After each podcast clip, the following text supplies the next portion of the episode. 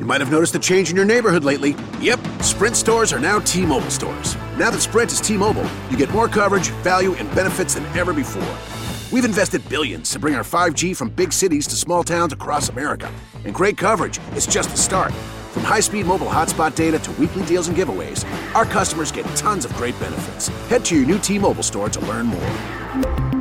Qualifying service and capable device required. Coverage not available in some areas. Some uses may require certain plan or features. Ctmobile.com. Viva la Moda Podcast. Bienvenidos a Viva la Moda Podcast, un espacio creado por Carmen Asenjo, o sea yo, donde vamos a hablar de diferentes temáticas vinculadas con la moda. Te invito a que lo escuches mientras haces otras cosas. Comenzamos en 3, 2, 1.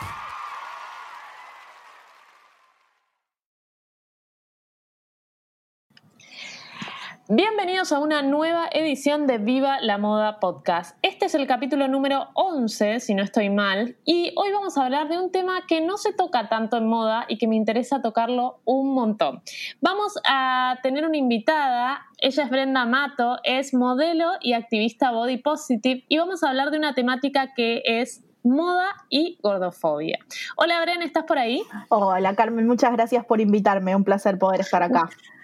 Gracias a vos. Eh, a Bren la conocí, te voy a contar cómo te conocí. Eh, te conocí porque yo trabajo de noche, o sea, a mí me gusta trabajar mucho de noche y escucho entrevistas, ¿viste? Porque es como mientras hago unas cosas así medias eh, monótonas, me pongo a escuchar cosas y creo que la primera vez que te escuché fue con la nata, me parece que ahí fue. Y después cuando empecé a investigar más sobre el tema ley de detalles y todo eso, y ahí como dije, ah, zarpado todo, y, y, fue un poco así. Y la verdad es que agradezco porque me aportaste un montón de una visión que no tenía y, y, asumo que no tenía en ningún aspecto y me encantó, así que gracias por eso. Y, y hoy vamos a tratar de, de, ponerle esta otra visión a un montón de otras personas. Ojalá, ojalá. A mí me pasa un montón también que con la cuestión del activismo, eh, hacer activismo en general eh, lleva mucho tiempo, mucho desgaste eh, mental y físico y, y, realmente bastante mal pago o casi sin pago. y, sí. y entonces a veces me pasa que repetir una y otra vez lo mismo, siento que yo me aburro de escucharme, pero a la vez entiendo que es súper importante seguir hablando de esto en todos los espacios que sea posible, eh, porque bueno, hay que hablarlo hasta que no tengamos que hablarlo más, básicamente. Entonces, para mí siempre es un placer poder llevar eh, y, seguir llevando este mensaje eh, a todas las personas que, que lo necesiten, que todavía no, no, sepan del tema o que, que, les falte tal vez esta parte de la información para poder llegar a donde quieran hacerlo. Total, el verdadero triunfo no va a ser cuando lo hablemos un montón, sino cuando ya no sea un tema. Eso me parece que es válido para un montón de temáticas. Como que muchas veces se cree que porque el tema está en el candelero quiere decir que ya se superó, ya se liberó. No, todo lo contrario. Si está en el candelero es porque necesita, ser, necesita estarlo. Exactamente, exactamente. Creo que el verdadero triunfo es cuando ya este tema no deje ser el tema del momento, no dejen de viralizarse imágenes al respecto hablando de esto con un montón de gente opinando, sino al contrario, ¿no? Cuando ya veamos este, digamos, como, bueno, ya está, ya pasó, esto es viejo, ya se habló, ya se solucionó y ya no necesitamos seguir dando vueltas sobre lo mismo. Total, no nos llame la atención, o sea, no nos parezca algo extraño o raro o que sale de la norma. Exacto. Bien, vamos a hablar de eh, moda y gordofobia y cómo la moda es un instrumento para, no sé, bajar línea de alguna manera. Recién antes de, de empezar le decía a Bren que que si peco de desconocimiento, eh, lo quiero avisar de antemano por las dudas, así que vos, Bren, eh, sentite libre de decirme, estás diciendo cualquiera. eh, lo primero que quiero eh, hacer marcar es algunas frases que bajé de, de, de un poco de data de, de, tema de moda y cómo ciertos referentes a nivel moda mundial hacen bajadas de línea con respecto a la gordura. O sea, se sabe que eh, Karl Lagerfeld es, era un, personaje bastante nefasto, pero tiene algunas frases que son catastróficas y que hablan un poco de esto, ¿no? Eh, hay, no sé si las conoces, si querés te las leo, eh, pero habla de que una frase literal es las mamás gordas que se sientan frente a la televisión eh, con sus bolsas de papas fritas son las que dicen que las modelos delgadas son feas. Nadie quiere ver mujeres gordas. Esa es una frase literal, o sea, no es que yo la inventé ni la dijo. y también Kate Moss tiene otras frases como que dice, nada sabe tan bien como sentirse delgada. Y puntualmente en estas dos frases de estos dos grandes referentes de moda veo algo muy grave. ¿Las conocías? No. La de Karl Lagerfeld la conocía, la de Kate Moss no. Eh, sé que la de Karl Lagerfeld es más, o sea, es eh, más larga porque habla justamente en referencia al reclamo de muchas personas de ver diversidad en las pasarelas, eh, bueno, específicamente tal vez en sus colecciones, y eso fue un poco en respuesta a, los reclamos de este estilo. Entonces me parece casi de un nivel de, de, sobrador, de, todo, de todo está muy mal en esa respuesta realmente. Porque probablemente muchas de esas mamás de las cuales él habla terminen siendo sus clientas. Entonces me parece que eh, de, eh, desprestigiar así a tu público y a los reclamos que recibís y a la gente me parece que es, habla de, un desconocimiento y de que nada, no entendiste nada. Sí, sí, sí, totalmente. Y lo más importante es que estas personas tienen, va, han tenido, porque chao Carl, pero han tenido lugares como muy de, renombre en el mundo de la moda y, se hizo, eh, no se les dio bola, iba a decir que se hizo la vista gorda, o sea, no sé si se puede decir o no eso. sí, sí. Eh, no se les dio el lugar o no se los criticó o no se los... Eh, quizás siento que si hoy hubiese dicho esa frase se lo hubiese escrachado públicamente mucho más que, lo que sucedió en su momento. Em, no sé, no sé, ¿no? sé porque en el mundo de la moda en realidad la mayoría de las personas se manejan por referencias y no por pensamiento propio. A ver, en el, en el mundo de la moda más cerrado y más snob eh, se dirige todo más, más por la bajada de línea de unas cuantas personas que están endiosadas que realmente eh, tener en cuenta eh, la moda en sí misma, la creación, el arte y etcétera, etcétera, etcétera. Es más un esnovismo y un círculo de gente que se aplauden entre ellos que realmente estar pensando eh, en, la ropa, en las colecciones, en el futuro y en todas las cosas que supuestamente son la moda. Entonces no sé si, si, realmente se lo hubiera repudiado tanto.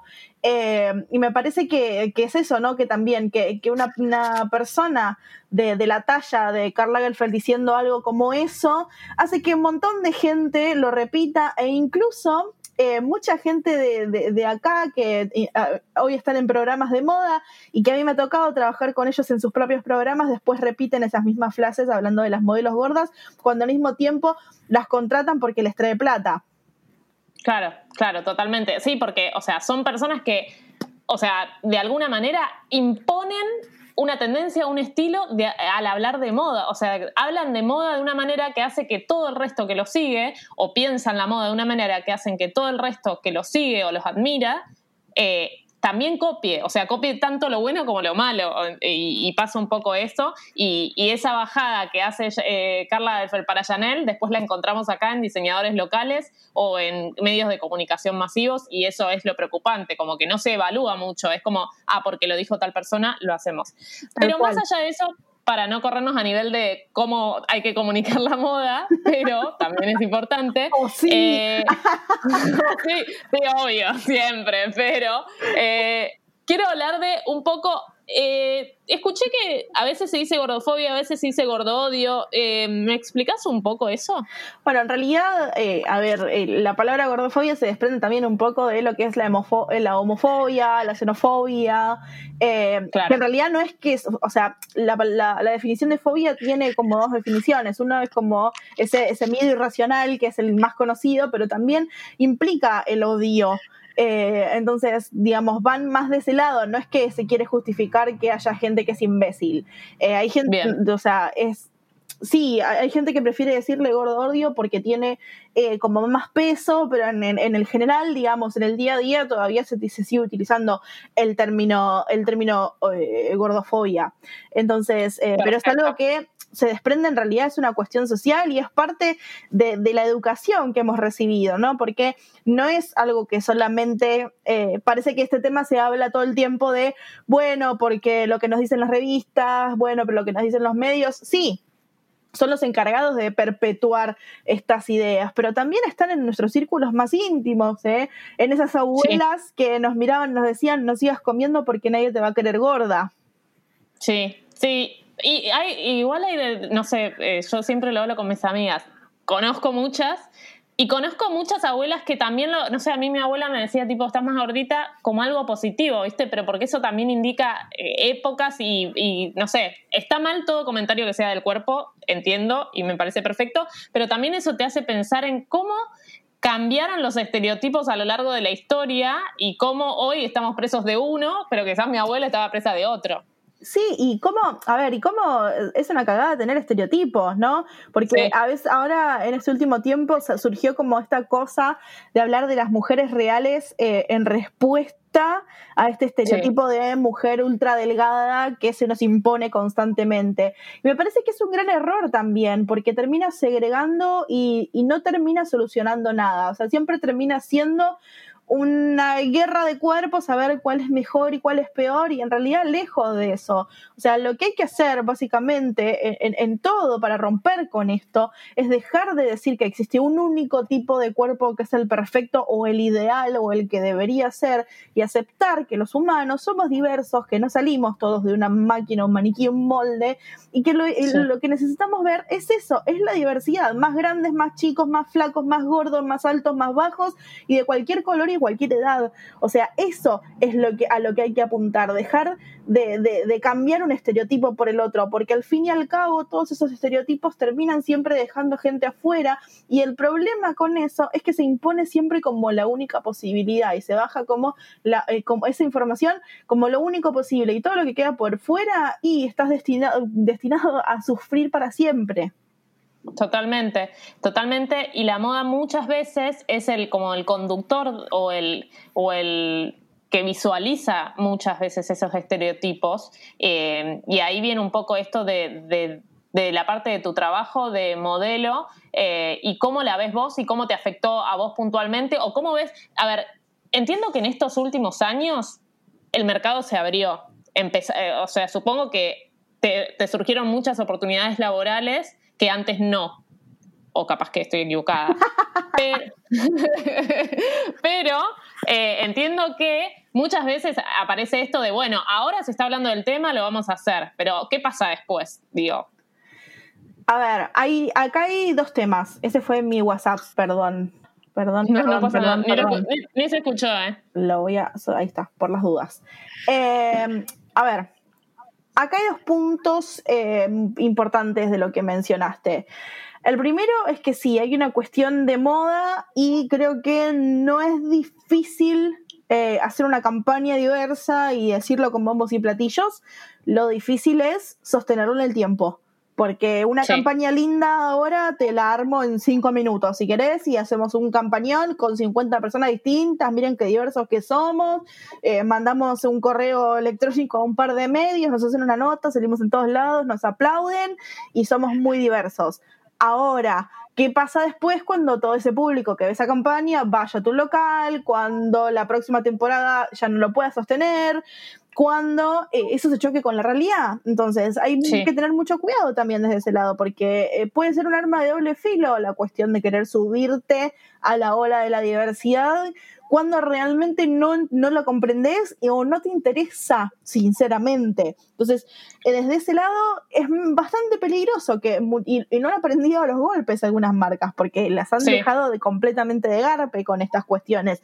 Acá en Argentina hay un caso muy famoso de la marca de la, la, hija de un, de un, conductor muy famoso que, que, hizo, que hizo una campaña así y al día de hoy, o sea, quedó más escrachada por querer hacerse la diversa que por la cuestión de la diversidad. Total.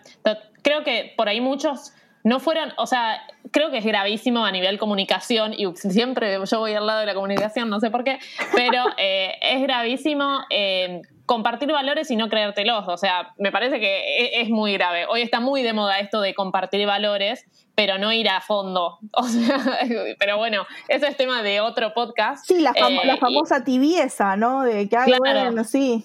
O, bueno, en, en, ecología se llama greenwashing. Habría que ver cómo, cómo se llama en esto, pero que es cuando...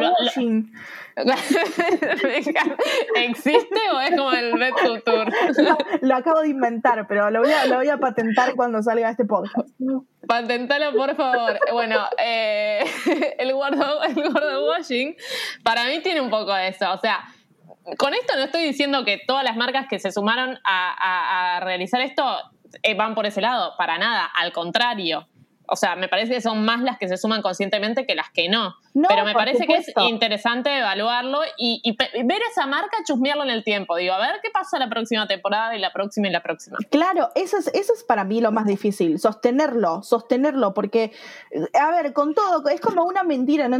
cuando le mentís a alguien en tu vida, la mentira se va haciendo cada vez más grande y llega un momento que es insostenible. Imagínate que si te, te, te, se te resulta insostenible mentirle a tu mamá, Imagínate mentirle a todo un ah. montón de personas eh, cuando hay archivos que, que, que, que, donde podés mirar qué es lo que dijiste y pueden chequear todo. Es, es imposible, ¿no? No zafa nadie.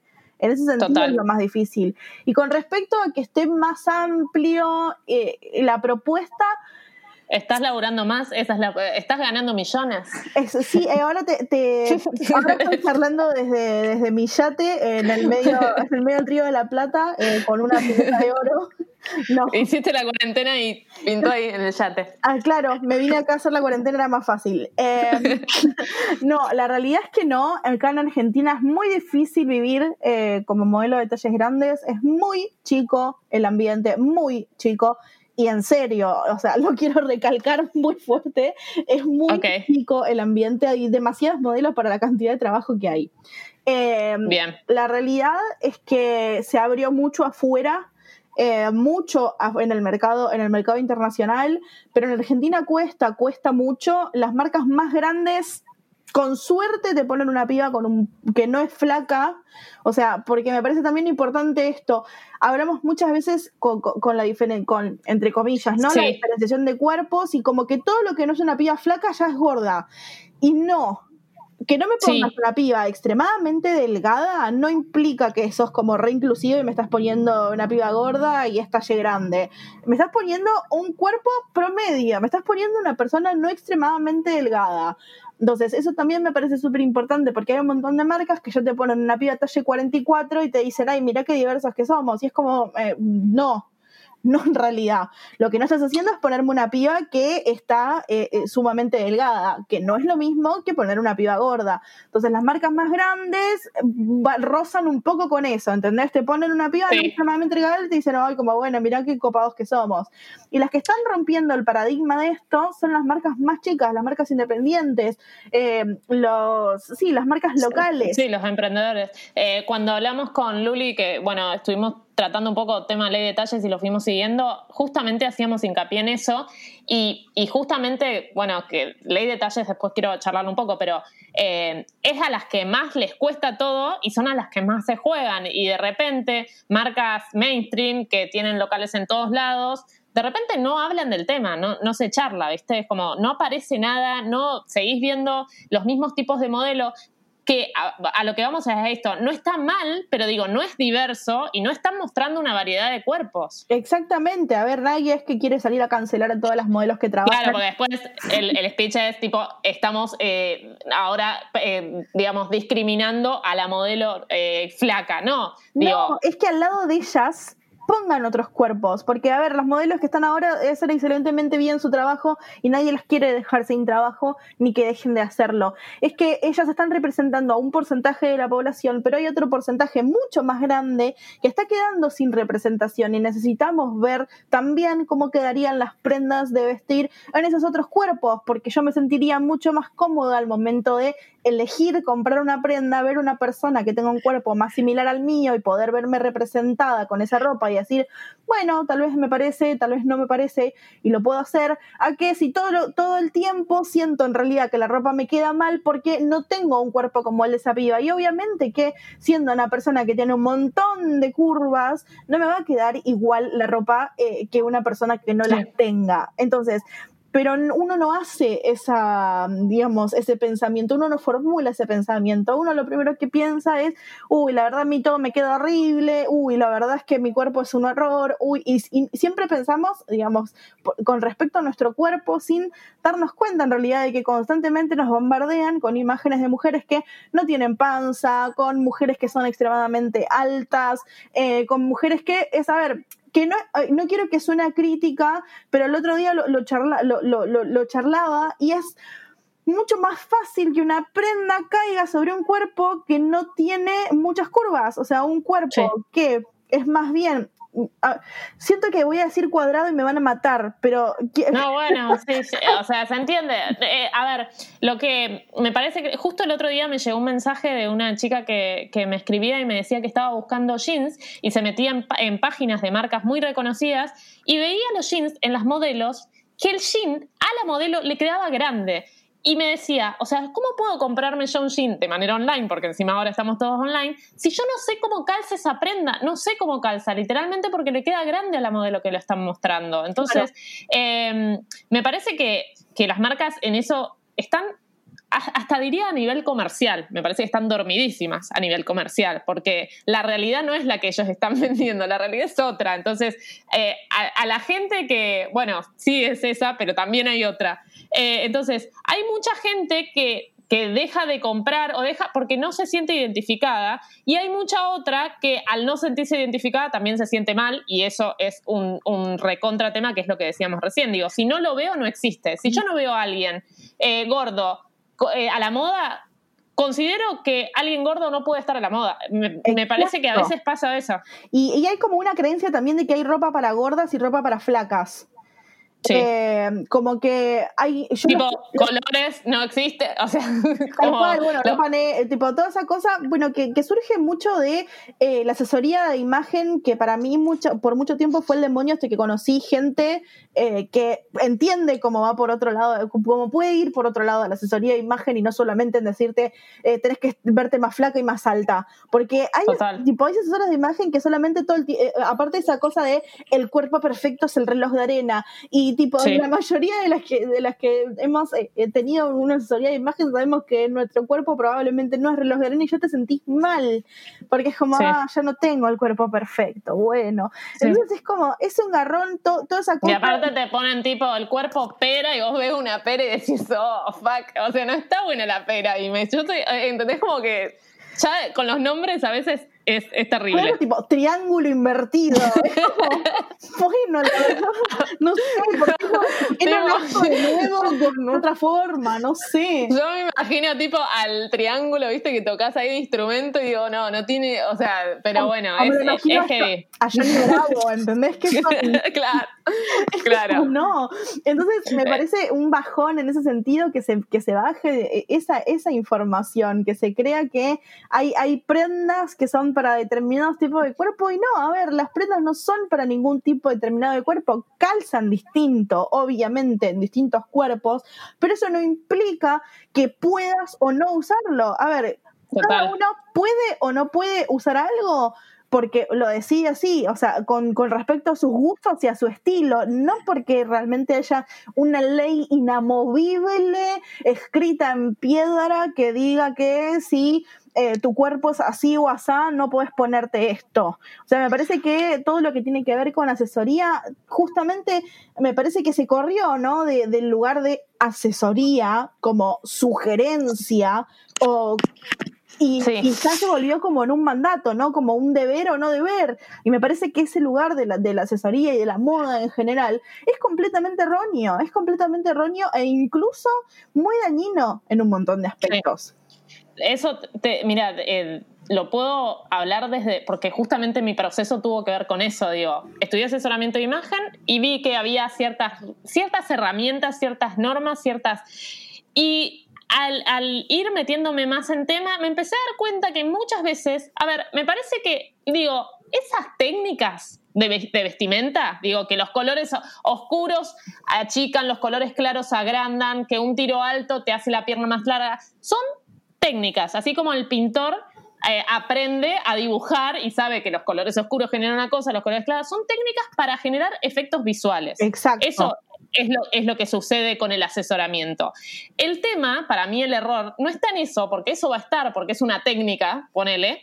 El problema es cuando esa técnica se convierte en una imposición. Y ahí creo que está el error, que vuelvo a la comunicación, porque digo, tanto se repite, se repite, que se empieza a, desvirtuar el mensaje y se termina convirtiendo en un mensaje totalmente autoritario de que si, te, si sos bajita, si medís menos de tanto, o si pesás más de tanto, o si tu cintura mide más de tanto, no podés. O sea, oh. me parece que hay un, hay un tema de lenguaje ya. O sea, que, que ya con una boludez, que no es tan boludez, se, se cambia. Y me parece que eso nace, nace todos esos mensajes de eh, cuando vos compartís un, un, estilo de ropa y querés invitar a tus seguidoras que lo hagan, nacen esos comentarios que dicen, ay, bueno, sí, vos lo compartís eh, porque vos sos flaca, Carmen, pero yo me lo pongo, yo me lo pongo y eso me queda horrible. Y probablemente no, tal vez yo me lo ponga y también me quede divino, porque no importa que, quién se lo ponga, porque si, si es lindo y la persona se siente cómoda, la que lo está llevando seguramente le quede bien,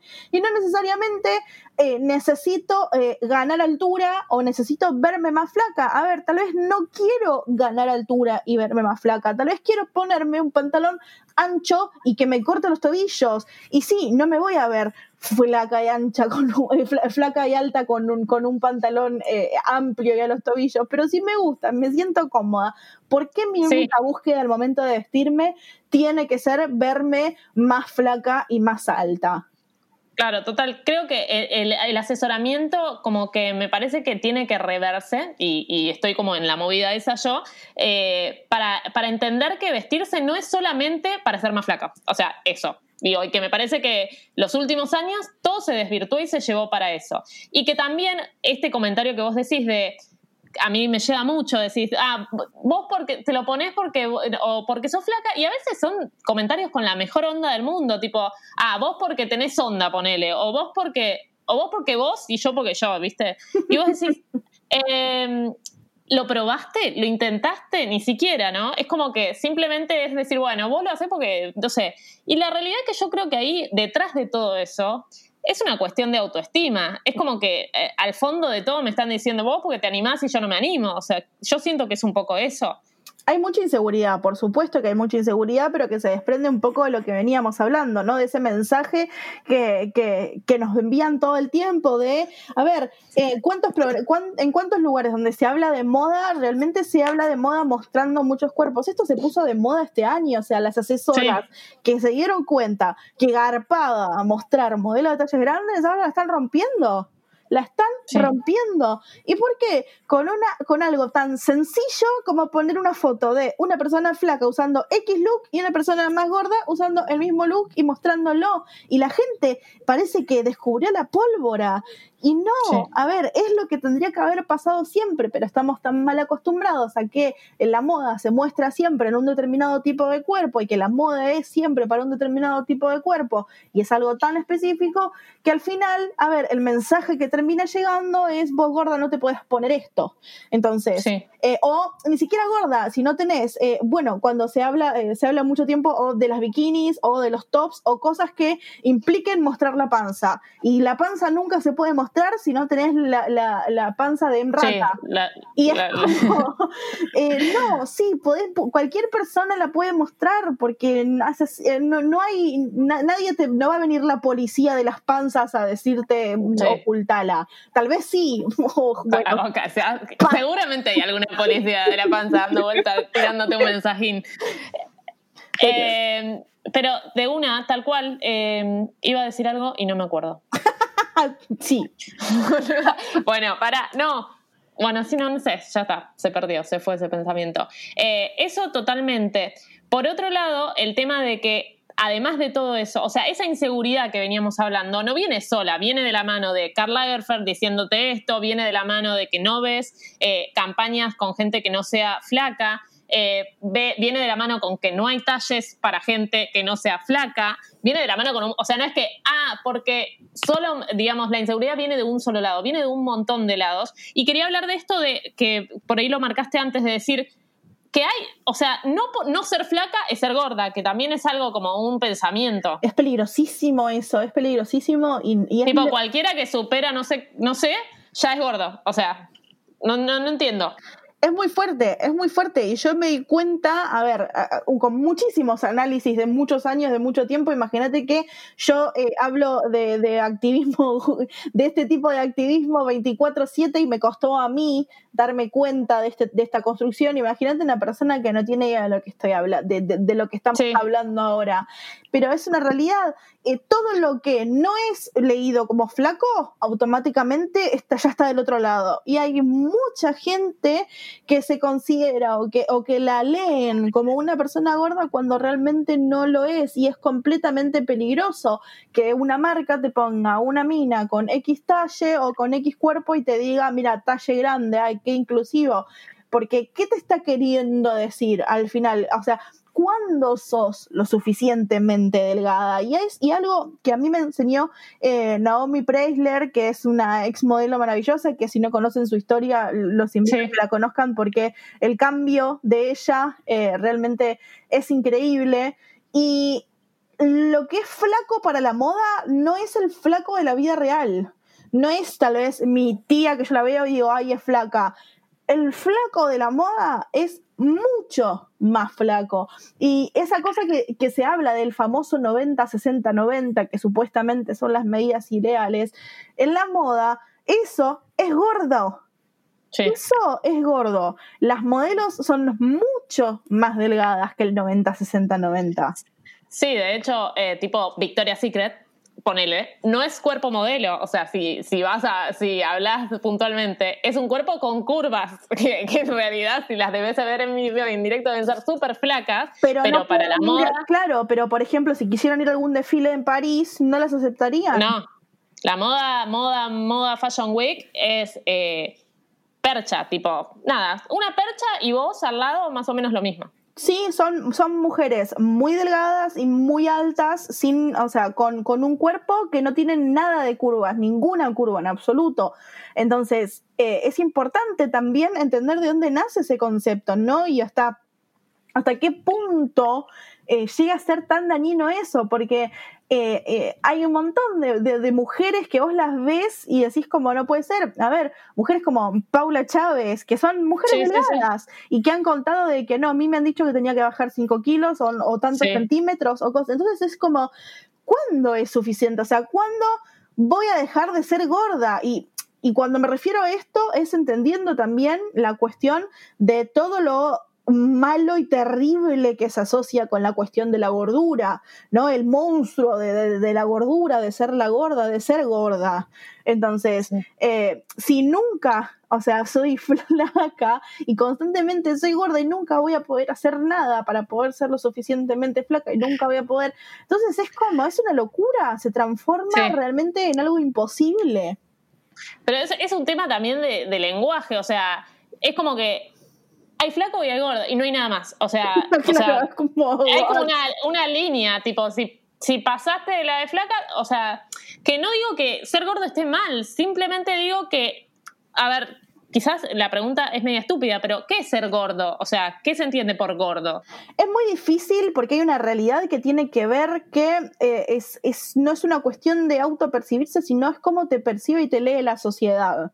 Eh, hay ah, eh, muchas historias de las personas gordas que nos vamos, o sea, nos enteramos que somos gordos. O sea, no es que yo un día me miré el espejo y, mi cerebro automáticamente se dio cuenta de que yo era una persona gorda. No, alguien me señaló en la calle y me dijo gorda. Gordo. ¿Entendés?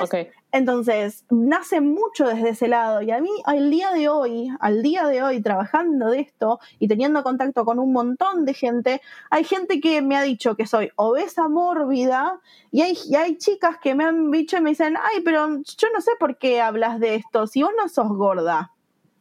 Entonces, Sí, sí, es una concepción muy subjetiva todo. Exacto, depende mucho de la concepción y baja mucho desde la sociedad. Pero a ver, ¿qué, es lo que se toma? A ver, hablemoslo al revés. ¿Qué es lo que se toma por flaca? Para entender entonces qué es todo el resto que es gordo. Bueno, cuando sos flaca, cuando sos flaca no puedes tener panza de ningún tipo, ningún tipo de curva, ni siquiera un rollo de piel que es normal cuando te moves. No, nada, cero, panza chata, muerta tabla. Si no, no sos flaca. las piernas no se tienen que juntar, porque si se te junta, ya se gorda. Eh, o tenés jamones. Tal esa, Esa me, la, ponen bastante. Lo mismo, los brazos. O sea, entonces empecemos a, a deconstruir esos significados, ¿entendés? Es como, bueno, si el ser flaca es algo que realmente tampoco nadie lo es, porque cualquier, cualquier mina flaca, incluso si se mueve un poco, se le generan rollos de piel, porque es normal, porque la piel se mueve, flexible, y obviamente que eso, eso es a propósito, para que yo me pueda mover, la piel se estira y, hace cosas de piel. Eh, es normal, es normal. Hace cosas de piel, amo. Eh, me parece que necesitamos una palabra, o te parece una estupidez, porque siento que, no sé, cualquiera lo que estoy diciendo. No, o sea... es, que, me parece que esta conversación es, es completamente necesaria y es urgente, porque ¿qué es lo que está pasando? Eh, con... Tipo, yo, conversaciones de amigas, eh, la palabra gorda eh, apareció 40.500 veces en la vida de mi grupo de amigas y, nadie tiene obesidad, no sé si se te dice así, digo. me parece que es esto de no flaca para mí el la, primera conversación que tiene que suceder en general, eh, antes que todo, es de dejar de tomar la cuestión de ser gordo como la muerte misma. O sea, hay gente, y esto es real, hay gente que preferiría estar muerta antes que gorda. Entonces, me parece que lo primero que tenemos que hacer en general como sociedad es empezar a deconstruir esa cuestión de que la, gordura es el mal y, es, y, es, lo peor que nos puede pasar. Entonces, una vez que empecemos a entender que gordo es simplemente un adjetivo descriptivo de una persona y que no es ni vago, ni sedentario, ni malo, ni sucio, ni perezoso, ni un montón de cuestiones que se toman eh, con respecto a, la, esa descripción, ahí se le va a sacar primero el peso de ese terror de... Sí, eh, como decir flaco o gordo, listo, es lo mismo. es como, bueno, gente que es flaca es gente que gorda, punto. Y una vez que podamos sacarle ese peso, me parece que el resto de las definiciones van a aparecer solas. Porque ahora todo el mundo, a ver, lo, lo que tiene tanto miedo, lo, lo, que, lo que tanto le teme es justamente eso, ¿no? De, de, ser, de ser el gordo, de llevarte ese, ese peso en tus hombros, que muchas personas lo, lo cargan. Y no, y no me refiero al peso físico, me refiero al peso de ser para la sociedad. La condena social. Gordo, claro. A ver, hay un montón, eh, pero pensalo, así. Hay un montón de gente que. Sí, dime. Tenía hablar que es muy diferente de hombre a mujer también, porque ahí tenemos como otra que nos cargamos, o sea, también, viste, eh, es eso, digo, también. No es lo mismo el gordo hombre que la gorda mujer. Completamente, y aparte, a ver, dentro de ese, ya dentro de ese apodo y eso ya te ganás un lugar, digamos, ya ocupas un lugar en específico en, la sociedad, porque si ya sos gordo, bueno, ya sos el gordo copado, el simpático, eh, el que el siempre predispuesto, el que nunca dice que no, el que, ay, y, y, entonces es como, bueno, ¿qué pasa cuando yo me quiero correr ese error? Cuando yo me apodero de realmente de mi vida y mi vida no pasa y no corre detrás de una balanza y de mi peso. O sea, ¿Por qué a, a mucha gente eh, necesita todo el tiempo recordarnos a las personas gordas de que tenemos que estar haciendo una dieta y que nuestra vida solamente debe ser correr atrás de una zanahoria, literalmente?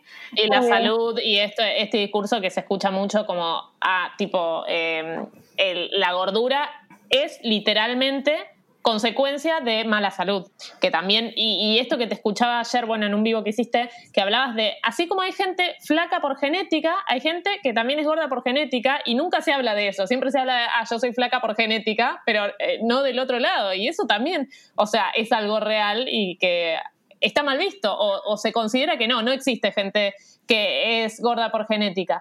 Sí, pero lo, lo, ignoran. A ver, y también la salud es un negocio en un montón de aspectos. Cuando te empezás a dar cuenta que hay un montón de gente que te demoniza la cuestión de la gordura, y eso tiene programas de televisión hablando del tema, pero que en realidad también sus ingresos son mayormente por productos light y saludables que le vende la gente, ahí me parece que si no te estás cuestionando algo, te estás perdiendo gran parte del problema. Porque una persona que te habla de eso y después te vende un producto etiquetado como saludable o como light y se está llenando la plata a costa de eso. Y me parece que le interesa más defender su bolsillo que realmente la salud de la gente. Y bajo ningún concepto me parece que puede ayudar a alguien a hacerlo, eh, humillarlo públicamente en la televisión mientras lo haces correr en una cinta y si no corre se cae una pileta prendida a fuego. Eh, no, nadie va a saber Y aparte porque literalmente si la gordura desapareciera para estas personas, se quedarían sin negocio. Entonces, evidentemente, algo deben estar haciendo para fomentar el tema de esto de sentirte mal y tener que comprar el producto. Bueno, ya me fui al carajo con todo este tema. vamos a hacer. la moda quedó en cualquier lado. Eh, volvamos a la moda, porfa. Eh, tema eh, pasarela. Bueno, esto del gordo washing me encantó porque siento que hay mucho de eso y sobre todo cuando vemos decir, bueno, eh, sumaron a una modelo curvy. ¿Qué es curvy? ¿Curvy qué es? Porque en, moda aparece la palabra curvy para hablar de todo lo que no es flaco. Tal cual, pero que tampoco es gordo. Ok, claro, sí.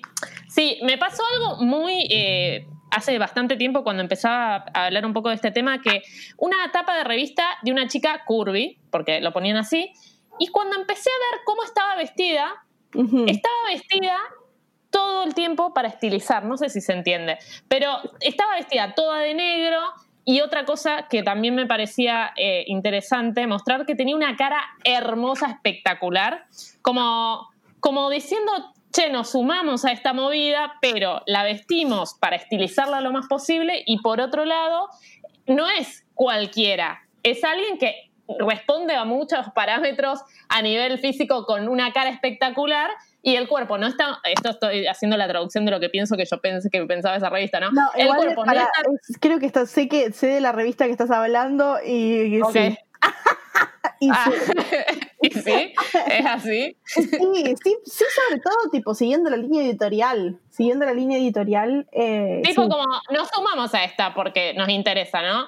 te ponemos una modelo que no responde a los parámetros de belleza que nosotros solemos compartir, es una persona que tiene curvas, pero la vestimos súper, súper, súper estilizada, le ponemos un catsuit negro, digo, tipo, como pensar una prenda que es súper estiliza, y aparte tiene una cara espectacular, un maquillaje increíble, y vos decís, bueno, ok, ok, ya entendí, puedo ser gorda, pero ahora si soy gorda y de cara no soy espectacular, no hay lugar para mí tampoco, digamos. Claro, sí, si no, si no corresponden con los estándares eurocentristas de belleza, no está bien, déjame, quedo, o sea, me quedo en mi casa. Eh, es como, solamente te dejamos salir de tu casa si sos eh, gorda pero rubia de ojos azules. Y es como, claro. bueno, está bien, gracias. es como que al fin y al cabo la misma mierda queda afuera de nuevo, o sea, como que también pasa eso. Entonces, eh, sí, a ver, hay, hay mucho con, el tema del gordo washing. Yo lo vengo hablando mucho. Quiero que se ponga el hashtag. Eh, yo lo vengo hablando mucho. A ver, yo he tenido el privilegio de ser tapa de una revista como Le Oficial, en el cual realmente me han tratado increíble eh, y, conocí mucha gente muy del bien, pero la realidad es que me siento que no es suficiente, o sea, no es suficiente una tapa por año de una persona que no condice. O sea, necesitamos que en el contenido, en todas las editoriales, haya otros cuerpos. ¿Por qué todas las editoriales del 2020 siguen siendo de mujeres delgadas? ¿Por qué no podemos ver dentro de las revistas de moda o en editoriales de moda mujeres de otros cuerpos haciendo moda? ¿Qué es lo que, qué es lo que pasa? ¿Qué es lo que sigue frenando? Y ahí es cuando volvemos otra vez a la moda cerrada, a la moda... Eh, a la moda más chiquita. Y a ver, yo hablo siempre del oficial porque los puedo nombrar y los puedo nombrar con orgullo y, y, y, con un sentimiento de agradecimiento completo del equipo de trabajo increíble que me ha tocado, que me han tratado como una reina y que realmente le ha pasado increíble y volvería a trabajar con ellos un millón de veces más. Y me ha pasado en otros lugares que realmente me han tratado con un desprecio, con un desprecio, con una cosa de uff, ¿qué haces acá? Pues, claro, quizás te diría hasta, no sé, bueno, vos sabrás, pero digo, a veces no desde, desde la mala intención, sino haciéndote sentir que no, no, no, no, está bien que vos estés ahí. Tal cual, que no es tu lugar, que no es tu lugar. como sapo de otro pozo. Exacto. Total.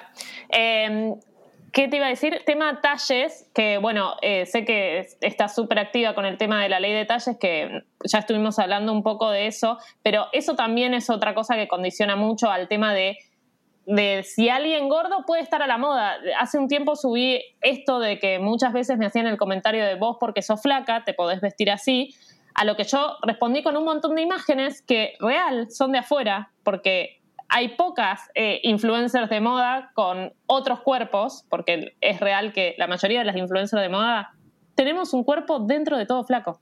O sea, pasa. Eh, claramente hay excepciones, pero es la generalidad. Entonces me decían mucho esto de, de vos porque sos flaca y que yo subía fotos de gente que era de afuera y que había talles afuera, que acá lamentablemente es muy difícil vestirse eh, con onda, ponele, o con colores o con cosas, porque es difícil encontrar las prendas. Y me parece que también eso es importante remarcarlo, que, que no solamente va a ser que nosotros cambiemos la actitud, que cambiemos la manera de mirar las cosas, de decir las cosas y de dejar de opinar del cuerpo, sino que también necesitamos que haya herramientas para poder hacerlo, digo.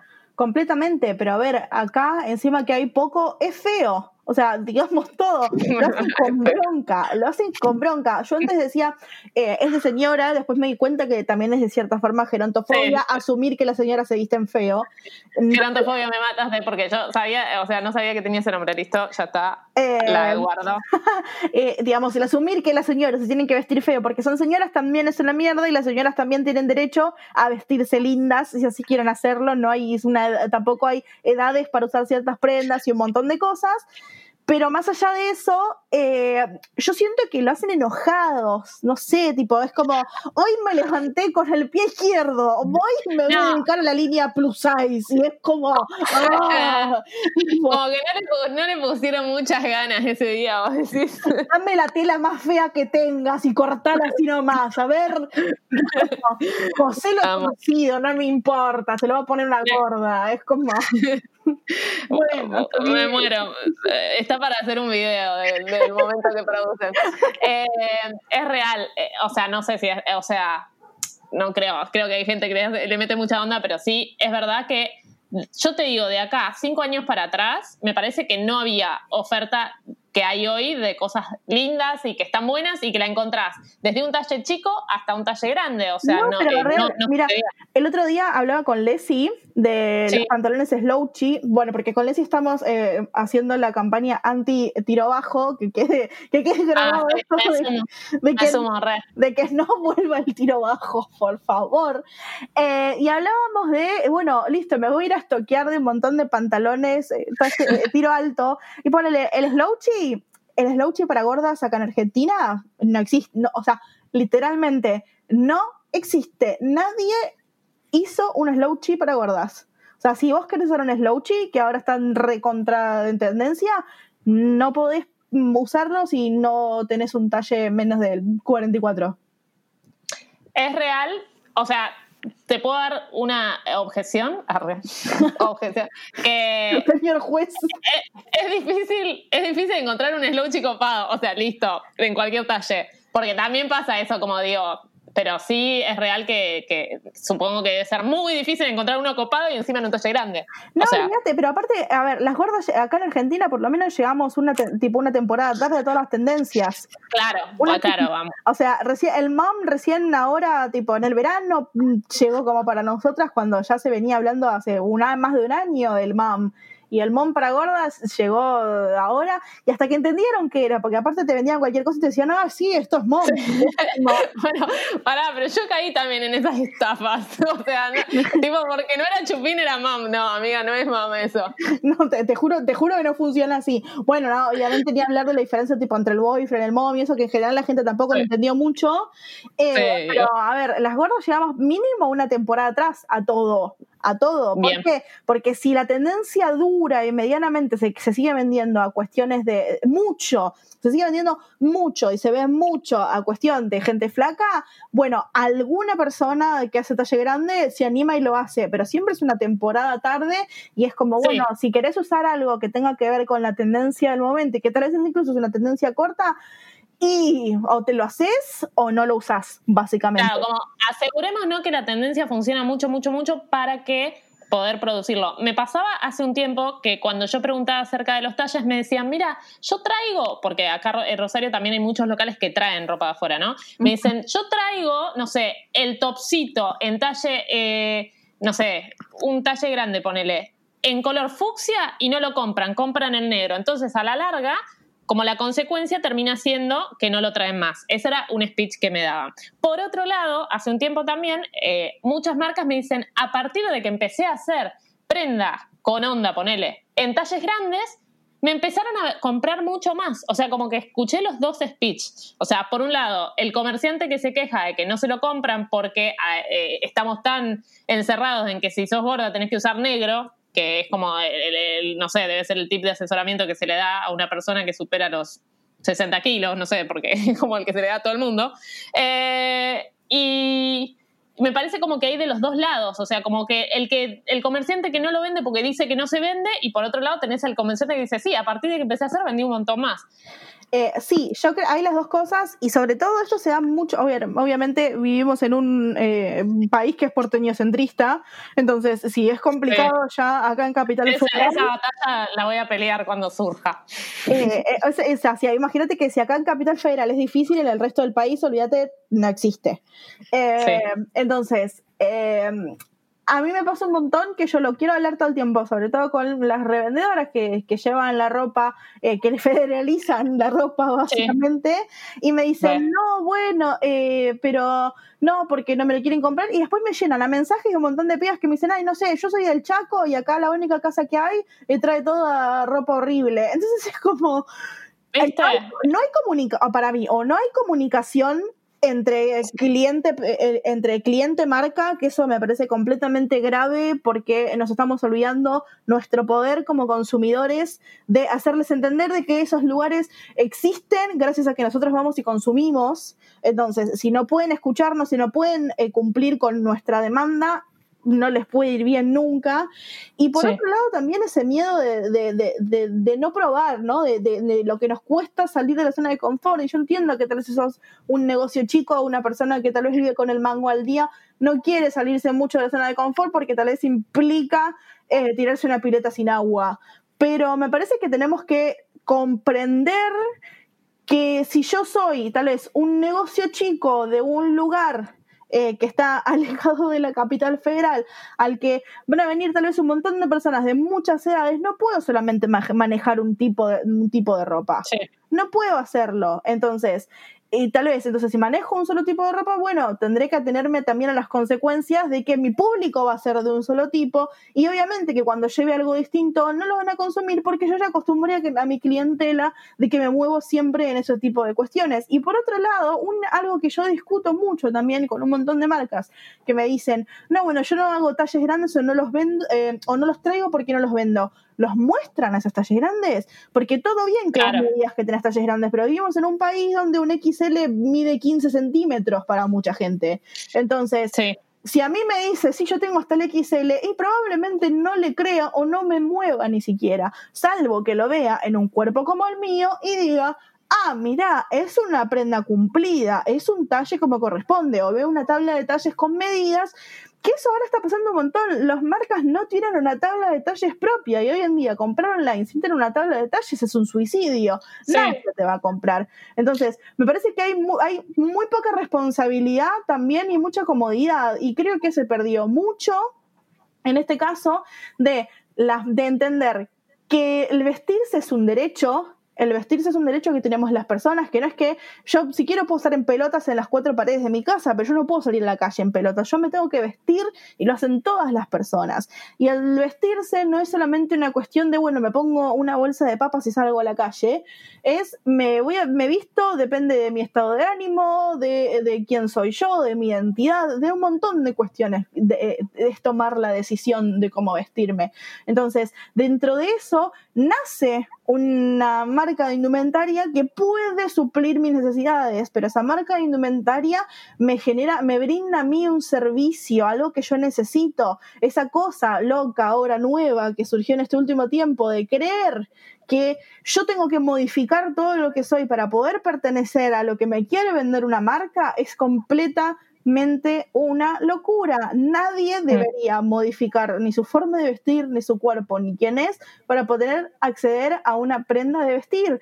Las prendas se tienen que adaptar a nuestros cuerpos y quienes están, a ver, y quienes deciden ponerse un negocio, yo entiendo que lo hagan para ganar dinero, pero me parece que tenemos que entender a costa de que estamos ganando ese dinero y hacernos cargo de que estamos ofreciendo un servicio. A ver, un- alguien que se pone en una estación de servicio no le va a decir, ah, no, no, bueno, pero yo te vendo hasta 20 litros. Es como, ¿qué? No, le vende a todo, tipo, si viene una persona con un camión o con una moto. No, no, yo a camiones en mi estación de servicio no le vendo nafta. Es como, Sí, o tipo, sí, sí, sí. es una locura, o sea, es completamente ilógico. Entonces, ¿por qué una marca de, una marca de ropa tiene el tupé de decidir a quién quiere o no vestirle cuando realmente lo que está haciendo es eh, ofrecer un, un- un- un producto para satisfacer una demanda de los consumidores? Entonces, para mí también yo trato de, de arreglar eso, ¿no? No salir con una antorcha a prender fuego a todos los locales de ropa, o sí, tal vez, pero No, pará, porque después. cortá esa parte. Vos sos, vos, sos, vos sos más extremista. Yo estoy como tipo, pasa amor. Y de repente, Brenda dijo. Claro, tipo mañana en todos los noticieros. Eh, no, pero sí lo que voy es hacernos cargo de nuestro poder como consumidores, de entender nuestro lugar en todo esto. Sí. Y lo importante que es nuestra palabra y decirle a una marca, che, estás haciendo las cosas mal y no está bueno. Que lo escuchen, que lo sepan y que actúen en consecuencia de eso. Y hacernos, hacernos escuchar eso totalmente, que, que un poco eh, pasa también con la ley de talles. Digo, muchas veces la gente no le entra algo y se va. Y, queda ahí, y, queda en una frustración personal más que en un descargo hacia una marca o hacia un lugar. Digo, el problema no somos nosotros, sino es la marca que no, no nos está contemplando de alguna manera. Entonces, eh, visualizar esto, y cada uno tiene sus métodos, porque también eh, ahí vamos un poco a esto. Digo, me parece que lo mejor que podemos hacer hoy es construir, digo, entre todos, porque probablemente haya marcas que se estén haciendo las boludas, y seguramente hay muchas, pero probablemente haya muchas marcas que no lo contemplan, o que no, no sé, o que recién ahora se están avivando. Entonces me parece que está bueno construir entre todos eh, algo mejor, aunque entiendo que podés querer ser más extremista. No, a ver, yo entiendo muchas veces el cansancio.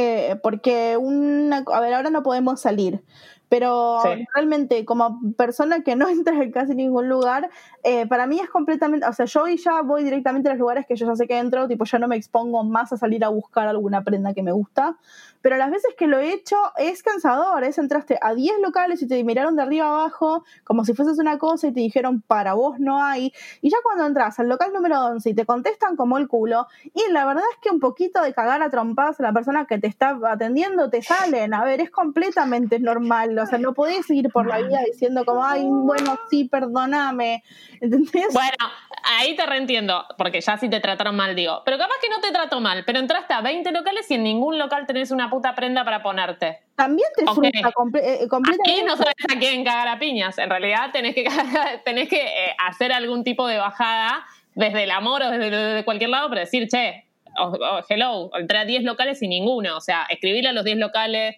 hacé lo que quieras, pero hacete notar, digamos. Es que eso para mí es completamente importante, pero también lo entiendo desde el lado de la humillación. O sea, soy una persona que fue a 10 locales y no entró ninguno, y probablemente si 10 locales me están diciendo que no tienen ropa para mí, y probablemente sea yo la que no estoy encajando, porque imagínate que en 10 Claro. locales no entré y seguro es mi cuerpo. Entonces, ahí el problema no, en realidad es, es, es que nos, nos hacen creer que es nuestro cuerpo cuando son ellos los que no están haciendo las cosas bien. Entonces, sí, las redes sociales son una red, eh, son, son, nos, no- nos dan una voz, nos dan la posibilidad de tener una voz. Entonces, vayamos, escribámosle por las redes sociales, pidamos el bendito eh, libro de quejas, porque una queja sola no les va a hacer nada, pero cuando tengan el, el libro de quejas engordado de gente que le diga cosas, se van a dar cuenta de la cantidad de ventas que perdieron por no tener Sí. talles. Eso es importantísimo, porque una de las cosas que, bueno, un poco no hablando de la ley de talles otra vez, cuando nosotros íbamos y nos sentábamos en el Congreso, en la Cámara de la Industria, tenían el tupé, entre un montón de cosas que nos dijeron, que tenían el tupé de decirnos que eh, todo lo que nosotros les decíamos estaba completamente sesgado porque ellos no lo notaban eh, a nivel económico. Ellos vendían, ellos estaban bien, entonces si hubiera tanto problema como nosotros, eh, eh, como nosotros mencionábamos, o como dice la encuesta de Nivadi, que 7 de cada 10 argentinos tienen problema para encontrar mm. ropa, y bueno, ellos dirían que lo sentirían a nivel económico, pero como ellos a nivel económico les va bien, no consideran que realmente sea así, como mencionamos los activistas. Pero ¿qué pasa? Ellos solamente miden lo que venden, no están midiendo lo que no. ¿Cómo saber a quién no le vendiste nunca en tu vida? O sea, probablemente nunca, nunca le vendiste porque nunca generaste un producto para ellos. Digo, si vos vendías una curva de 15 talles, de repente la, la, la hiciste chiquita a 3 ahí sí te vas a dar cuenta del cambio. Pero si vos siempre hiciste tres, vas a vender siempre tres. Listo. Y sí, exactamente. Pero aparte, a ver, una cuestión de, eh, digamos, yo en este, en este último, en estos últimos años, de contactarme con un montón de revendedores, surgió y, todo lo que me preguntan, bueno, ¿de dónde consigo tal cosa? ¿Dónde consigo otra cosa? Eh, ¿Por qué tiene que haber la existencia casi de... Em, de, ay, no me sale la palabra, changos, un directo, ahí está, ¿Por qué Directoria. Tiene... claro. Esas.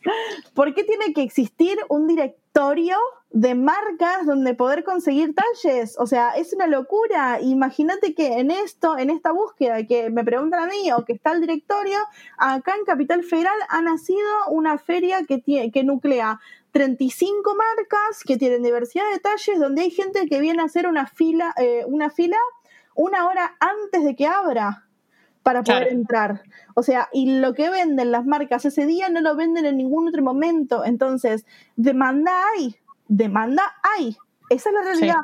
Demanda existe, hay gente que necesita vestirse y volvemos a lo mismo. Yo solamente te estoy hablando de un evento que se hace cada tanto y solamente en Capital Federal. Imagínate si esto lo pudiéramos federalizar y si lo pudiéramos llevar a un montón de lugares. O sea, la demanda es real, la demanda existe y hay un montón de marcas que están viniendo a ocupar esos espacios. Entonces, que, te contesten cosas como esas o, eh, una, una, fue maravilloso y ese día me levanté, realmente me levanté y me fui porque dije, no, bueno, acá eh, te traigo una bomba y me inmolo en el medio de esta gente, porque no merece seguir viviendo. Uno contestó, yo no creo que haya tanto problema de detalles porque yo acá los veo todos vestidos.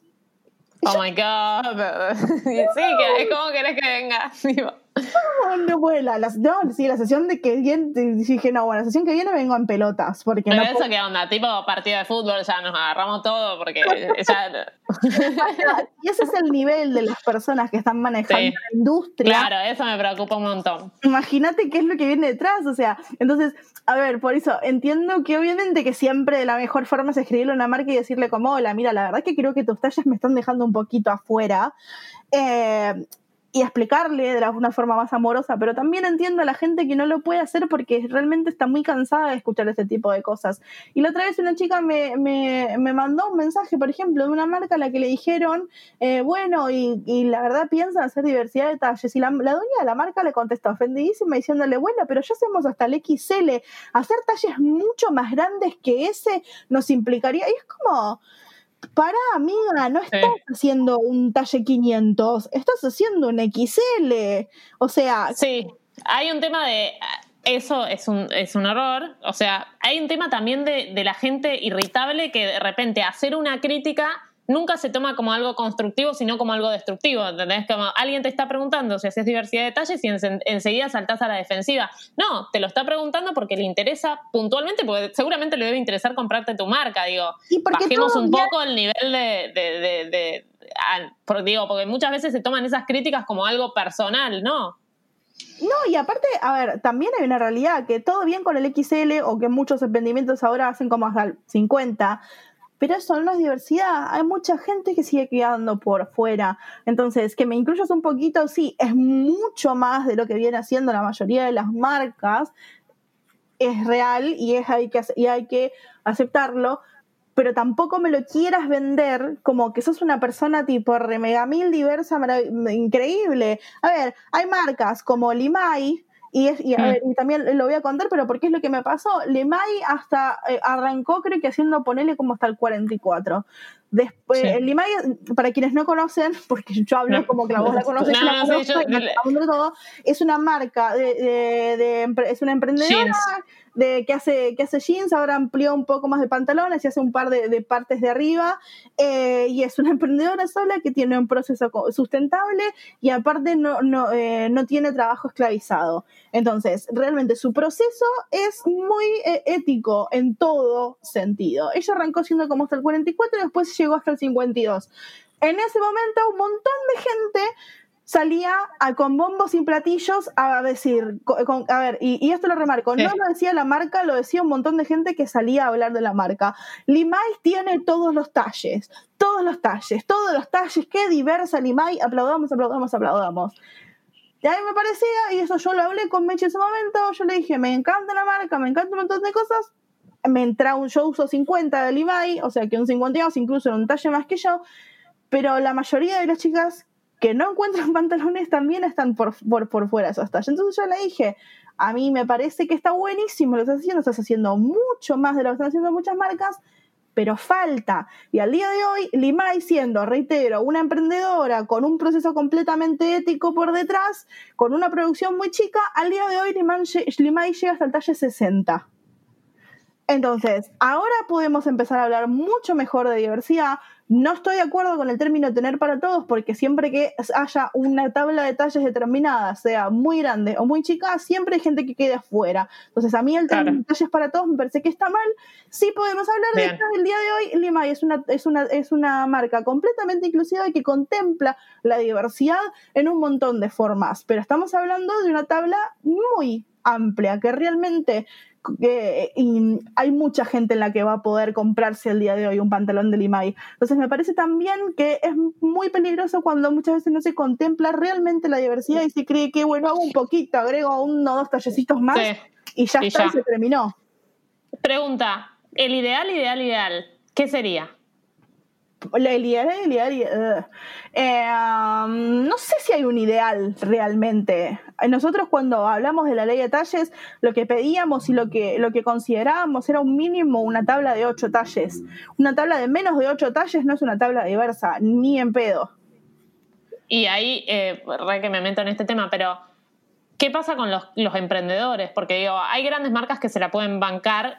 Digo, hacer ocho talles tiene un, tiene un tema de tenés que producir mínimo ocho prendas por cada prenda, o sea, ocho, ocho prendas, sí, por cada tipología de prenda, y a su vez, si querés hacer varias, tenés que hacer varias, y tienen como diferentes eh, costos en cuanto a cantidad de producciones. Digo, si quiero hacer 10 prendas, tengo que hacer 10 por 8. Eh, al que más impacta eso me parece que es al pequeño emprendedor, que justamente son los que por ahí están más, más dispuestos a hacer esto. O sea, ¿hay algo contemplado en eso? Sé que lo que salió ahora no, no se habla de cantidad de detalles, me parece. A ver, contemplado en el sentido de, primero, obviamente, de ayudas, de ayudas desde, desde la producción. Eh, y por otro lado, eh, sí, obviamente que no se le puede exigir eh, lo mismo a una marca grande que a una marca más chiquita, pero por, a ver, siendo realmente yendo muy para el otro lado, menos de seis talles es, no, no existe. A ver, yo entiendo, pero la realidad también, y a ver, y, y sinceramente, yo mm, con muchas de las pibas con las que yo laburo, con las que me mandan ropa para hacer fotos o que hago colaboraciones o lo que sea, muchas son una piba con una máquina de coser en la casa y con una costurera que la ayuda. Sí. Entonces, también más allá de un montón de cuestiones, hay una cuestión mucho más grande que en muchos casos es la gana, las ganas de poder hacerlo. Sí, y yo creo, ay, perdona, eh, eh, ahora que me, escuché y me replanteé, creo que hay un tema de optimización. O sea, digo, hay un fin económico en decir, bueno, no es lo mismo hacer ocho molderías que hacer tres. Digo, hacer tres siempre va a ser más barato que hacer ocho molderías. Digo, no sé si tiene tanto que ver con, con cantidades, sino que es como optimizar. Y en todo caso, Creo que hay... a ver, eh, yo entiendo que si uno lo manda a un taller o un montón de cuestiones, eh, siempre eh, el taller va a, va a preferir agarrar un laburo que sea mucho más grande y que le deja más plata, por supuesto. Claro. No es lo mismo que venga, que, que nosotras mañana saquemos una marca y le digamos, bueno, haceme 10 prendas, a que venga una marca de shopping y le diga, sí, haceme 100 mil. Eh, obviamente que va a ser más redituable una cosa que la otra porque va a ser el mismo, no va a ser el mismo trabajo. Pero, a ver, hay un montón de posibilidades. Hay posibilidades incluso de que hagas, qué sé yo, menos cantidad en los talles que vos consideras que vas a vender menos. Hay un montón de posibilidades. Y la realidad es que hay muchas marcas grandes y chicas que lo están haciendo el día de hoy. O sea, hay muchísimos ejemplos con los cuales poder hablar que han agrandado en este último eh, año su tabla de talles y les está yendo bien, no se funden. Entonces, si, si hay ejemplos de que funcione, de que se puede hacer, es porque no es un imposible. Entonces, para mí es súper importante también que sentir que en muchos de los casos que la gente que no lo hace son más excusas que posibilidades. Claro, por lo menos sentate y planealo y chequea a ver si existe la posibilidad o, si realmente es un loco y estamos planteando algo ridículo o si realmente lo podés hacer. Exacto. Bien, bueno, creo que hablamos un montón de un montón de temas. No sé si, si me queda algo. no, no, no, no. Eh, estaba pensando si me quedaba alguna pregunta por hacerte.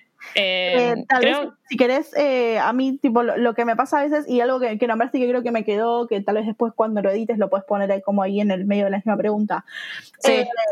a veces con la cuestión de los desfiles y ese tipo de cosas, me pasa un montón que hay un montón de gente que quiere hacer a propósito como una discriminación positiva y termina siendo un circo, esos famosos desfiles inclusivos, donde te ponen tipo, eh, viene Marita, odontóloga, y la ponen ahí y la gente la aplaude, y es como, a mí sinceramente me parece más un bochorno y un quema para esa persona que realmente un lugar en donde uno puede disfrutar la moda en otro cuerpo. Me... Eh, tengo sentimientos encontrados. Quizás le gusta a esa persona, o sea, como que no sé. capaz que digo, ah, mira, capaz que le gusta y está buenísimo. Siento que a veces cuando eso se utiliza para aprovechar económicamente, digo, ahí está raro. Y, me corro a otro lugar que yo tengo vitiligo, viste, las manchitas de la piel. Eh, y me pasaba mucho cuando apareció esta modelo por todos lados que tenía vitiligo y que apareció en Victoria's Secret, ponele. Y todo el mundo me decía, tipo, ¿qué opinas de esto que, que es, por fin, tipo, llegó a la pasarela y decía, y realmente mi sensación era, yo siento que es tipo un zoológico. O sea, que la están poniendo porque es algo raro, digo, no porque, porque están aceptando. Bueno, o sea, lo... lo... que quiero apuntar, porque yo cuando me invito, yo le, le huyo completamente a todas esas campañas y desfiles inclusivos en los que quieren poner con un cartel, tipo, claro. es una campaña y un desfile inclusivo y te lo gritan en la cara. Entonces, para mí, cuando existen ese tipo de separaciones y se hace para decir, miren qué inclusivos que somos y cuánta gente distinta tenemos y al final termina siendo una publicidad de Benetton. Eh, me parece que realmente más que ayudar, termina siendo, sí, un circo, un zoológico, un... Eh, gordo washing, gordo washing, decirlo. Exactamente, un gordo washing. eh, sí, al final terminamos hablando de eso, digo me parece que está bueno que un montón de marcas y un montón de lugares eh, se animen a aumentar sus curvas de talle, se animen a comprometerse con la causa, pero no empecemos a jactarnos de ser los más inclusivos, ser los más diversos, cuando todavía queda un montón de camino por hacer, digo. Y, que va a ser imposible y que la verdadera inclusión y la verdadera diversidad es, es verlo en el día a día sin necesidad de decirlo. O sea, como decía, como hablábamos al principio, ¿no? Cuando tengamos, cuando ya no salgamos más con bombos y platillos a decir, miren qué inclusivos que somos, e incluyamos directamente eh, modelos diversas en nuestras pasarelas y en nuestras campañas y más talles, sin, eh, o sea, obviamente vendiéndolo y mostrándolo, pero sin decir, eh, miren qué buenos que somos porque lo hacemos, ahí va a empezar a suceder la, la verdadera inclusión, porque que a que, me pongas, pero que me pongas un costado y después hagas un video especial diciendo qué bueno que me incluiste, no sirve de nada, es lo mismo que nada, es lo, sigo siendo la rara, la distinta, la que está a un costado. Y así no funciona, no sirve y eso no es verdadera inclusión. Y, la verdadera inclusión, agrego, va a ser cuando no hablemos más de los cuerpos y hablemos de las prendas en moda específicamente, como que cuando podamos finalmente decir, bueno, esta prenda se la pone cualquier persona y, hablemos de la prenda y, cómo combinarla y cómo, no sé, y no hablar de la prenda en el cuerpo, que me parece que es algo que siempre, siempre pasa con la moda. Empezás hablando de la prenda y termina hablando del cuerpo, el modelo eh, Fashion Police. Exacto, exacto. Sí, es que se ha tomado como que la crítica de moda es eso y esa crítica realmente es basura, no suma, no suma nada en absoluto ese tipo de crítica. Ninguna crítica hacia ningún cuerpo, de, tenga la forma que tenga, suma en absolutamente nada, porque lo que importa es otra cosa, porque los cuerpos cambian y se modifican a lo largo de los años por un montón de motivos, por miles de motivos. Hay formas de cuerpos como personas en el mundo. Entonces, me parece que cuando entendamos que lo importante no es el cuerpo, que si bien el cuerpo es una parte importantísima de lo que somos, no es todo lo que somos, y corramos la conversación a lo que realmente importa es cuando realmente la cabeza va cambiando un montón de aspectos. Pero mientras tengamos un montón de gente que sea cabeza de, estos movimientos y siga diciendo cosas como las que decía Lagerfeld y que eh, se debe haber revolcado en su tumba cuando en esta temporada le pusieron una modelo curvy eh, y lo disfruté mucho, voy a decirlo. Eh, me parece que mientras esos sigan siendo los referentes y las bajadas de líneas va a ser muy difícil si seguimos quedándonos, obviamente, como consumidores y como otras personas que estamos en el medio sin decir nada. Y esto va a cambiar cuando, bueno, tengamos en cuenta el poder de nuestra palabra y entender que no solamente la palabra de los referentes o de comillas los que saben importa, sino que todas las, las, las voces de todas las personas realmente necesitan ser escuchadas y que muchas veces nosotros terminamos teniendo mucho más poder que ellos. Sí, y lo tenemos, solo hay que creérnosla. Gracias, Bren. Una hora y cuarto, una banda. Para, ¿puedo hacer una aclaración? Porque después de esto yo ya sé lo que me va a pasar a mí. Cada prenda, ya lo hablamos igual, pero cada prenda que suba me van a escribir comentarios abajo diciendo, eh, vos eh, hablaste de gordofobia con Brenda y ahora subís una prenda de una marca que no respeta la ley de talles, porque ese es el mensaje. Primero, ley de talles todavía no está reglamentada.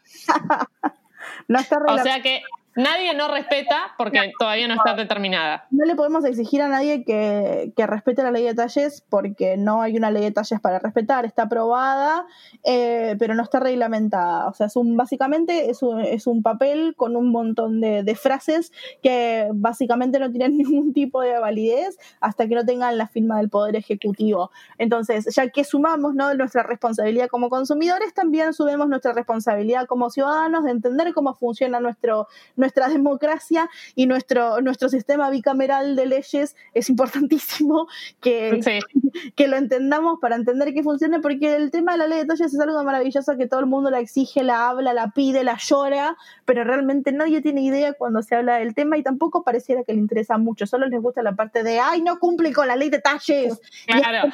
quejémonos, pero, pero ¿qué te estás quejando? No sé, esta ley de talles. Y es como... y lo segundo que quiero decir es que, tanto como el mío como el de Bren, la difusión de esto son nuestros laburos. Y hay muchas marcas que están haciendo un esfuerzo enorme por sumarse, hay muchas otras que lo están haciendo en silencio, hay otras que no lo hacen ni siquiera, pero hablar del tema no quiere decir que necesariamente, a ver, no sé cómo decirlo y que no suene raro, ¿no? Pero es el laburo, digo, a veces yo no me puedo hacer responsable por la decisión de todas las marcas que me contactan, porque quizás una me contacta por sustentabilidad y no tiene talles, quizás otra me contacta por talles y no es sustentable. Entonces, a veces siento que hablar de un tema quiere decir automáticamente eh, como, no, no sé, ¿Estoy diciendo cualquiera? No, está, está buenísimo. Me parece que habla un poco también del militante perfecto, ¿no? Eso que se espera. Sí, Ay, gracias. una causa, eh, tenés que militar, tipo, tenés que comer, cagar y dormir esa causa, ¿entendés? Y esa causa, y esa causa, y esa causa. Y me parece también que, mm, eh, oye, acá me, sale, tipo, ahora me pones la, la, marcha marxista atrás. Eh, pero el capitalismo, y en el capitalismo, lamentablemente, todo ese tipo de decisiones se ven completamente relegadas también a poder llevar un plato de comida a nuestra mesa. Entonces, mientras mis decisiones también se condicionen por tener que ganar dinero para poder comer y mantenerme, y probablemente eh, todavía haya cosas que tengamos que negociar. Entonces, me parece súper importante, primero, no meterse eh, exactamente con el laburo de, nadie, salvo por muchas cuestiones muy específicas eh, que ya sean muy border. Ahora, me parece que si una persona con tu llegada puede transmitir este mensaje de la forma en la que vos haces y lo pone en, en, eje, aunque tal vez no sea la mejor forma después de poder llevarlo a cabo, es mucho más de lo que están haciendo la mayoría de las blogueras. Entonces, me parece que es, lo importante es entender que el, el enemigo está en otro lado, que no le podemos exigir otra vez lo que decía al principio a los activistas y a las personas que hablan de estas cosas, que lo hacen completamente con un desgaste mental muy fuerte, que le ponen un montón de tiempo y un montón de cosas que muchas veces no son remuneradas, o es muy difícil hacer que esto termine teniendo alguna remuneración de algún tipo. Entonces, me parece que en vez de perder el tiempo, tal vez de ir a decirte, che, Carmen, estás eh, publicando una, una, una marca que no tiene talles, ese mensaje debería ir directamente a la marca y decirle, hola, mira, vi que le mandaste eh, este, eh, esta prenda a Carmen y que Carmen la mostró. Me gustaría saber qué opinás vos con respecto a tener una tabla de talles variada y por qué no lo estás haciendo. Me parece que eso funciona mucho más porque vamos directamente a la causa del problema y seguramente lo van a poder solucionar mucho más que vos que más allá de tu poder de comunicación y un montón de cuestiones, terminás siendo una intermediaria solamente para amplificar el mensaje de esta marca, pero que no tenés poder de decisión tampoco sobre la marca. Entonces, me parece que muchas veces la gente también entiendo en, reitero, entiendo completamente de dónde viene ese mensaje, de dónde surge, pero me parece que muchas veces llega al lugar equivocado. ¿Por qué? Porque que te lo digan a vos o que me lo digan a mí, muchas veces realmente queda en la nada, o sea, te se sienten mal ellas, te sentís mal vos, la marca nunca se enteró y eso nunca pasó nada. sí, o como mucho yo lo puedo trasladar, pero digo, yo no, me voy a poner a, hacer tipo las, eh, ¿cómo sería? Las molderías de las prendas. Digo, es, es interesante que empecemos a replantearnos las marcas que consumimos, eh, si realmente están siendo inclusivas o no, y, poder hacérselo saber de la manera en que a nosotros nos guste o a la que nos sentamos más cómodos o lo que sea. Y esto de poner el foco en, en, la solución y no en el problema, digo, porque a veces yo siento que es más poner el foco en, ah, hiciste esto mal, en vez de decir, che, vayamos y construyamos algo mejor. Me parece que. Aparte, a ver, eh, que sos, que encima que haces poco, te lo digo, tipo, si te equivocas, te lo digo, y a la que no, a la que no está haciendo nada, no le digo nada directamente. A tu claro nada. Entonces, me parece que es, como muy difícil mantener eso y sobre todo eso, a ver, buscar la solución, porque entiendo que eh, el, enojo es completamente válido y es súper entendible, pero si no le podemos dar una solución a eso, solamente la queja queda en la nada, la emito, la digo y ya está, y quedó, me enojé, nos enojamos todos y no sirve de nada. Y a mí hace un tiempo me pasó, incluso de muchas cosas de, de, de las que hablo, eh, bueno, de que porque tal, tal marca llega, bueno, pero vos decís, pero llega dos talles más que el tuyo, o no sé qué. Y es me parece que otra vez lo mismo. Primero, el reclamo en todo caso es a la marca, porque yo ni vos no, no, fabricamos las prendas, no lo estamos haciendo. Y segundo, también en realidad que no se enteran todas las marcas que le decimos que no. Y yo le digo que no muchas marcas, a muchísimas marcas le digo que no, incluso siendo pagas en, en sí, sí, obvio. Entonces, me parece que también es desconocer todo el laburo que hay por detrás, todo lo que lleva a eso y que seguramente si le dijiste que sí a alguna marca que tenía poco talles, debes haber tenido tus razones por hacerlo y tal vez por eso en ese caso, sí, tal vez no tiene muchos talles, pero bueno, tiene un proceso completamente sustentable que está buenísimo hacerlo y que estaría buenísimo sugerirle porque tal vez no se dieron cuenta porque no tienen por qué saberlo y no tienen por qué estar inmersas en el tema, de que tal vez estaría buenísimo que hagan más talles y tal vez si alguien se lo dice, se dan cuenta, tipo, abren los ojos y se dan cuenta que tenían que hacerlo. Entonces, para sí, o quizás deciden invertir en eso, digo, porque eh, pasa eso.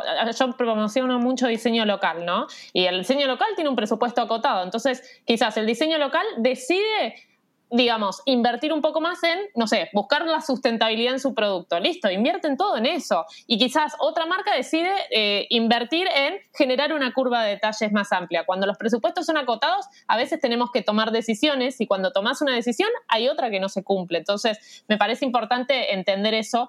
Y esto de, de buscar construir, porque muchas veces, y a mí lo que me pasó y me pasó con la sustentabilidad, prefería no hablarlo por el miedo a que te digan, che, bueno, pero ahora que hablaste de esto, toda tu vida tiene que tener que ver con esto. Y no, es imposible militar algo al 100%, es imposible.